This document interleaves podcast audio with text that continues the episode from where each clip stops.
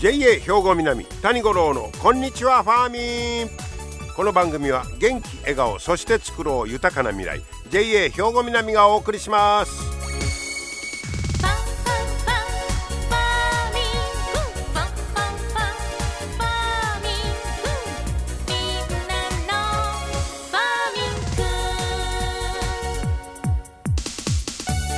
こんにちは谷五郎です2月になりました。ね。そして昨日は節分。豆まきましたか？巻き寿司食べましたか？ね。そして今日は立春。春が立つ。いいですね。まあ暦の上とはいえこの春というのを聞くとねなんとなくこう待ってました。元気が出る感じですが。えー、で今日は七十二項で言いますと立春はまあ二十四節気ということになりますが二十七十二項で言いますと春風香りを解くという日になります。春を感じるあったかい風が東の方から吹いて川や湖の氷を溶かし始める頃です。春よ来いもう来たかあまだ今回いうようなね、えー、雰囲気でございますよね。なんとなく嬉しくなるもんでございます。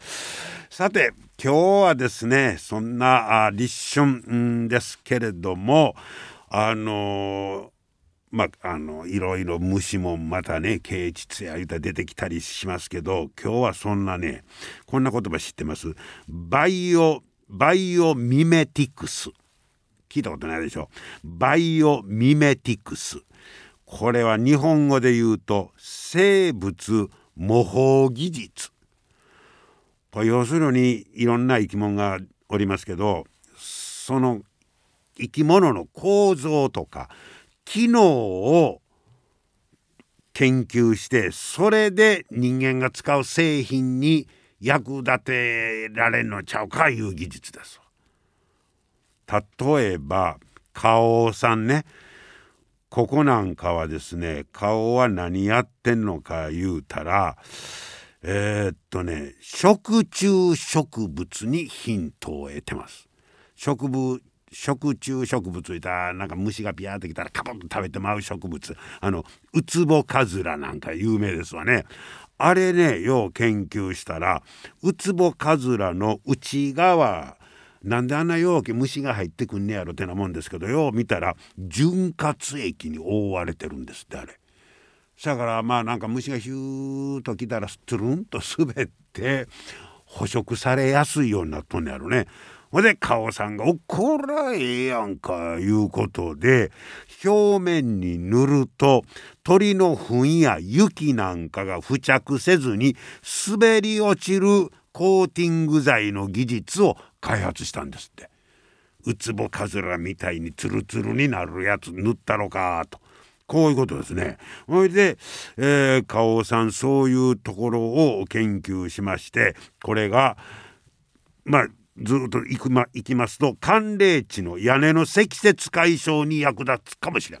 雪が降って屋根に積もったその雪雪下ろし大変な作業やでその時にこれ塗っといたら雪がつるんと滑って人でいらずで雪が下に落ちるかもしれへんと。はっはそこへ行くんか。すごいですね。えー、で、えーえー、使った素材は植物などの繊維を細かく、えー、ほぐしたセルロースナノファイバーこれをこれを使ったんだそうです。で液体を抑え込む特性を生かしまして保持した潤滑油を長期間にわたってちょっとずつ放出し続けて滑りやすい性質を維持できるようにしたんだそうです。なるほどちょっとずつちょっとずつ出さんといっぺんやったらまた次ねなってきたかなんから。へで、えー、そういうまあものをいろんなところに使ってもらおうとこういうことですね。えー、一方帝人さん、えー、こちらはね帝人は稲の葉っぱが持つ撥水の構造を再現したして衣類に使ってね。て稲の葉っぱ水はじきますわね。でそれを研究して、えー、でこれねもともとの発想が昔からある雨具の美濃。江戸時代なんかねあれ美濃のまあ、カッパ代わりに着てましたけどあれあの効くんかなと思っておったけどあれやっぱ稲の葉っぱで作ってたら水弾くんですね。はあ、で、えー、その繊細なよう調べたら繊細な凸凹が無数にある稲の葉を真似してポリエステルの糸を折って、えー、突起の出た構造を配した生地を作ったんだそうです。で水との接触面を減らして水滴を転がり落とすという。でこれをネーミング名付けました。うまいな。ミノテック。まんまやけどね。ミノテックと名付けてでこれで撥水。はあでこんなんのあのコートなんかももう作ってるらしいですわ。へえ。そんな生物の構造とか機能ねこれを取り込もうという。なるほどね。考えてみたらそんなんなんかいっぱいあるやろねこれから。まだこれからの研究の余地があるとか思いますわ。へえそうかこんなんであとあの今度、まあ、医療記事なんかやったらあの風合いを重視して、ね、デザイン的にもうまいこといこういうことで、まあ、そっちの方の技術も、えー、開拓していくんだそうですけど、まあ、今のところコートとかジャケットに採用してるというもうすでにあるということですから、えー、ミノテック。はい、この言葉も覚えておいてもらいたいと思います、えー、すごいところで研究が進んでますね。皆様の元気生活を応援する JA 兵庫南。近畿最大級の農産物直売所虹色ファーミン。おすすめは JA 兵庫南エリアの新鮮な地元農産物。JA 兵庫南は新鮮で安全な農産物の供給。人との触れ合いを大切に地域社会への貢献。人農業自然が共生できる地域社会づくりに取り組んでいきます。皆様の元気生活を応援する JA 兵庫南。JA 兵庫南谷五郎のこんにちはファーミン。さあ今日はですね高砂の曽根にあります商陽高校に行ってまいりました実はこちらではファーミン食農教育支援金を使いまして地域食材を使った料理を地元の小学生に配給しようというそういう取り組みをやったということで商陽高校の蓬莱千秋先生そして生徒の皆さんに集まってもらいましてお話を伺ってまいりました。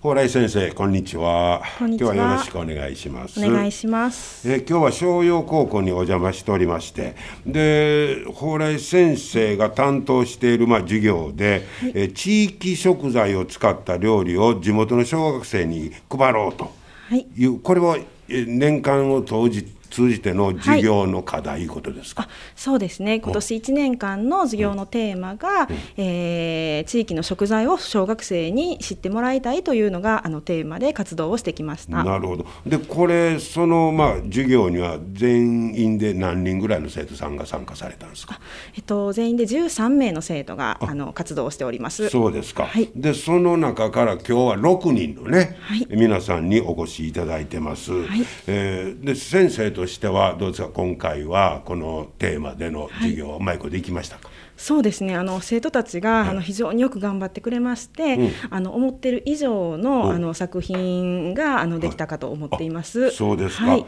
でまあ具体的に言いますとですねいろんな料理のレシピを作ったり、それから実際に料理これ本来はその学校で調理するいうことやったんですか？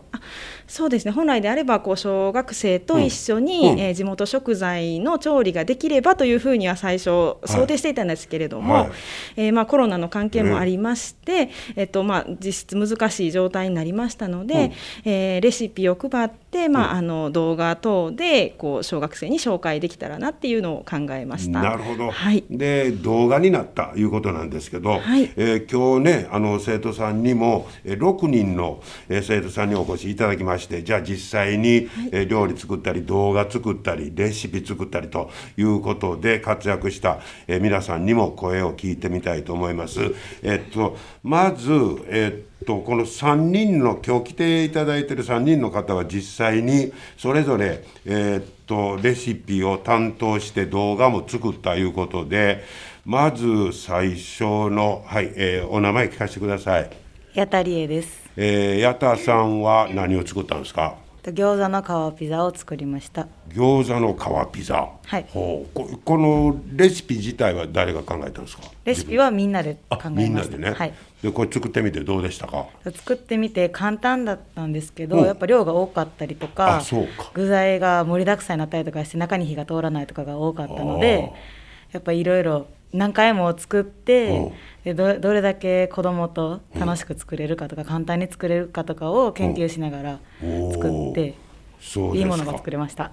はい、じゃあ、えお隣は、はい、お名前は？田淵美代です。えー、田淵さんは何を作りましたか？ポンデケージョです。何ですか、それ、ポンデケージョ。どない言うたら、わかりますか？えっと、もちもちしたパンみたいな、丸い。あの、ポンデリング。ポンデリングの。ポンデリングの？の、あの。一緒みたいな。ポテト版か。じゃがいもで。じゃがいもね。はい。ほう。でこれをそれで作るところの動画を撮ったの？はい。それ動画は自分で撮るの？動画もあの三脚立ててあのやって作るのもせみんなでやりました。へえその動画作るのは得意なえ普段、動画編集も作るのもしたいしないので大変でした、そうやろ？うまいこと作れましたか？はい。へえすごいな。そしてじゃあそのお隣です。はいお名前どうぞ。田中つぐみです。はいは何を作りましたか？スイートポテトパイを作りました。スイートポテトパイ。はい。はあどうでした？美味しかったです。美味しかった？はいすごい。あの作るのは難しなかった？あ絞るところが難しかったですね、うん、その人数は何人前ぐらい作ったの？だいぶ多い。な大体4人で食べてお菓子で十分ぐらいな量を作りました。5人？4ああ4人。ぐらいで。あそうかはい。でえー、っと田中さんも動画。はい作りました。へえ何が一番難しかったですか？全部の中であカットとかが難しかったですね。自分たちで撮影してるんであの画角が変わっちゃったりしてその画角を揃えるも大変でした。へえ。皆さん料理も大変やけど動画も大変やね。はい。はい、えー、活躍して作ってくれました。そしてですね、えー、後の3人の皆さんに、えー、来ていただいてるのがこういう料理のパネルというんですか、えー、を皆さんは作りはってんねちょっとお名前聞かせてください。司会切りです。はいお隣は？福永玲です。はい。山本玲奈です。はい、えー、三人ともこのパネルを作ったんですか？はい。はい、これはあの中身はどんなことが書いてあるんですか？え、高砂の、地産地消の野菜について、はい、旬のものとか、う。ん、歴史について詳しくまとめました。うん、へえ、これね、具体的に言うたら人参とかブロッコリー、トマト、えー、それからスイートコーンもあったね。はい、はい、トウモロコシ、えー、とかそれのえ歴史。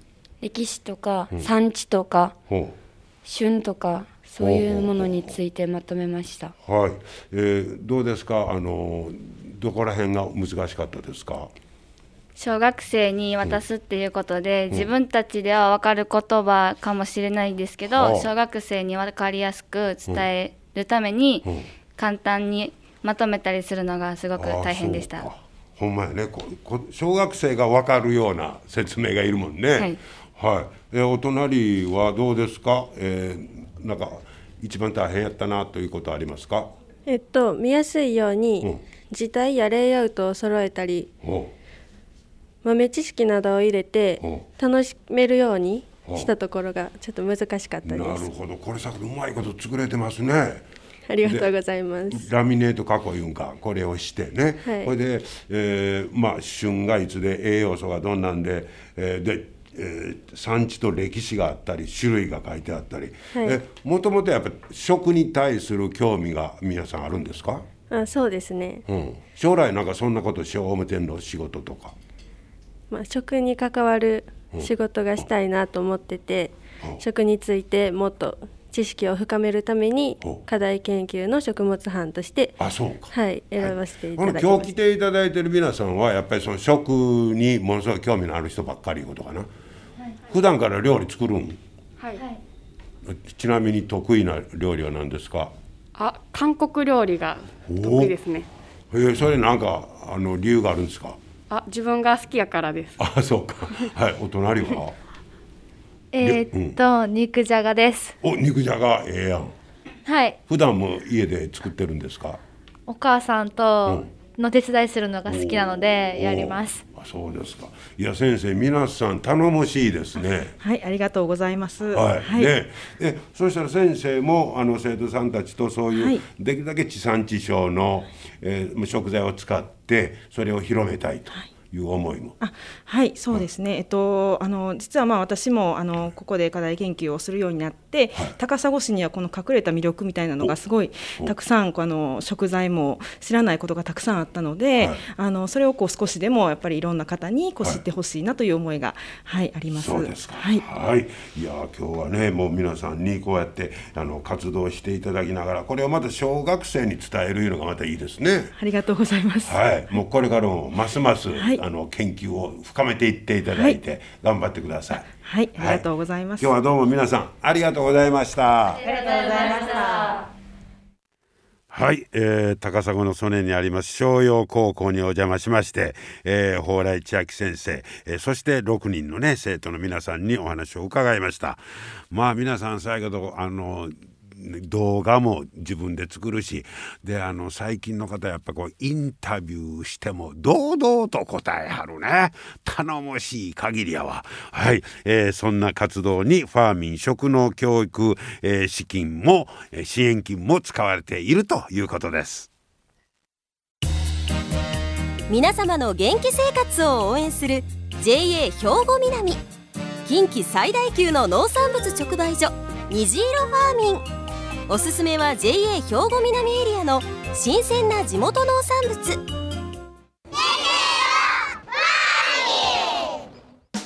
JA 兵庫南は新鮮で安全な農産物の供給。人との触れ合いを大切に地域社会への貢献。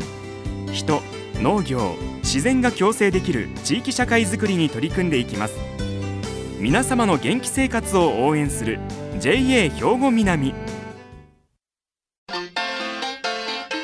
JA 兵庫南谷五郎のこんにちはファーミン。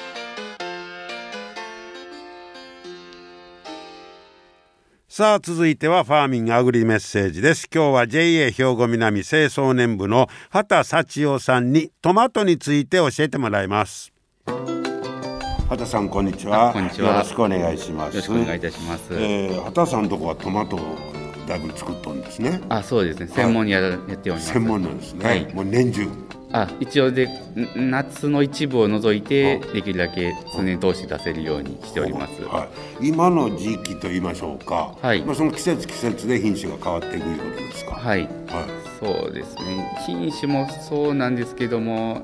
まあやっぱり作り方にもうちょっと差が出てくるので、作り方が変わってくるんですか？そうですね例えばえー、っと夏場っていうのはあのあ植物っていうのはあの光合成をするものでして、はい、光合成には光と水と二酸化炭素の3つが必要なんですけれども、あの夏場は光とかはすごく、あのであるんですけども、冬場になるとどうしても光の量が減ってしまうので、木の生育が弱くなってしまう、そういうので肥料の調整をしたりするのがあの重要になって太陽がちょっと弱まった分肥料で補うみたいな。そうですね。普通にあの水と一緒に流すやり方とか、まあ、土にから栄養素を出すのもあるんですけども、あの葉面散布といいまして、はい、葉に直接散布かけることによって、はい、そこから栄養を取らせるようっていうやり方があります。はあ、それは割と最近の技法ですか？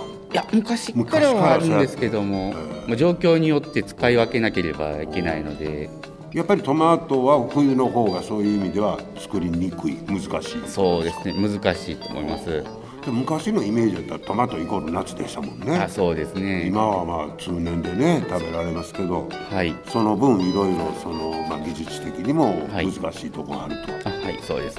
心していただきたいと。はい。どうもありがとうございますありがとうございます。はい、やっぱり季節季節でその育て方もね違ってくるということですね。JA 兵庫南谷五郎のこんにちはファーミン。さあ最後は職員紹介です。今日は JA 兵庫南旅行センターの成川彩奈さんです。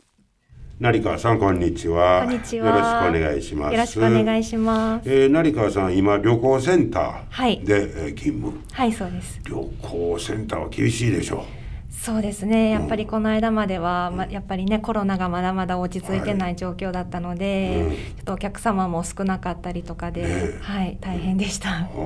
え成川さんは農協入ってからもう何年ぐらいなんですか？今でちょっと2年になります。2年？はい。あの旅行センターも2年いうことですか？2年です。はい。2年間ここでね。そうです。はい。あそうですか、えー、でもな、まあ、早いこと旅行センターも活気が出るようにね、はい、なってもらいたいですけど、ね、はい、えー、じゃあ、えー、個人的な趣味みたいなことはどんなことやってあるんですか？そうですね。私ももともと旅行が好きで。やっぱり？そうなんです。はい。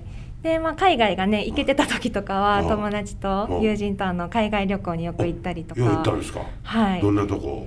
それ直近ではあのスペインとかちょっとヨーロッパの方にはい。何カ国かこう周遊というか。はい。巡って。はいほなその自分の旅行が趣味で、はい、好きなあのことやったのが仕事になって、はい、そうですね。それ良かったんちゃいますの？そうですね。あの、まあ、好きな旅行が扱えるということで、うん、まあ、仕事もね楽しくはできてるんですけど、はい、やっぱり実際旅行の仕事についてみるとやっぱ見えなかった部分ですとか、難しい部分が今ちょっとそうですね出てきて勉強中です。そうですか、はい、お人様の旅行そうなんです。自分で 自分の旅行だったらね、はい、はい、ミスしてもいいんですけど。うん、お前ね、はい、えどんなとこが一番大変なんですかね？そうですねやっぱりこう商品がこうパンフレットで写真とかでは見えるんですけど、やっぱりこう形として見えないので、はい、ちょっとそれをやっぱりお客様に販売するっていうのは、こちらもこう細かいところまでどういった商品なのかとか、はい、そういうちょっと細かなところとかに、はい、気を配るのが、はい、少し大変ですね。それがまた自分の体験が活かせるようになったらいいですよね。そうですね。ここ行ったことありますとかなったらね。そうです。はい。はい。まあしかし海外はまだいつ復活かはちょっと目処がね。目処が立たなくて、はい。私も待ちわびてるんですね、本当ですわ。国内もあちこち行きはったんですか？国内もそうですね。うん、はい。そうですか。はい。まあ一刻も早くね、はい、えー、この旅行業界が活発なって、はい、僕も含めて早行きたいわ、うん、ね、そうですよね。はい、えー、そんな日が来るのを祈りたいと思います、はい、えー、そこでまたあのね頑張ってくださいね。はいありがとうございます、はい、はい、どうもありがとうございました。ありがとうございます。はい。今日は旅行センターの成川彩奈さんをご紹介いたしました。またよろしくお願いいたします。えということで今日も最後まで聞いていただきましてありがとうございます。また来週も聞いてください JA 兵庫南谷五郎のこんにちはファーミンこの番組は元気笑顔そして作ろう豊かな未来 JA 兵庫南がお送りしました。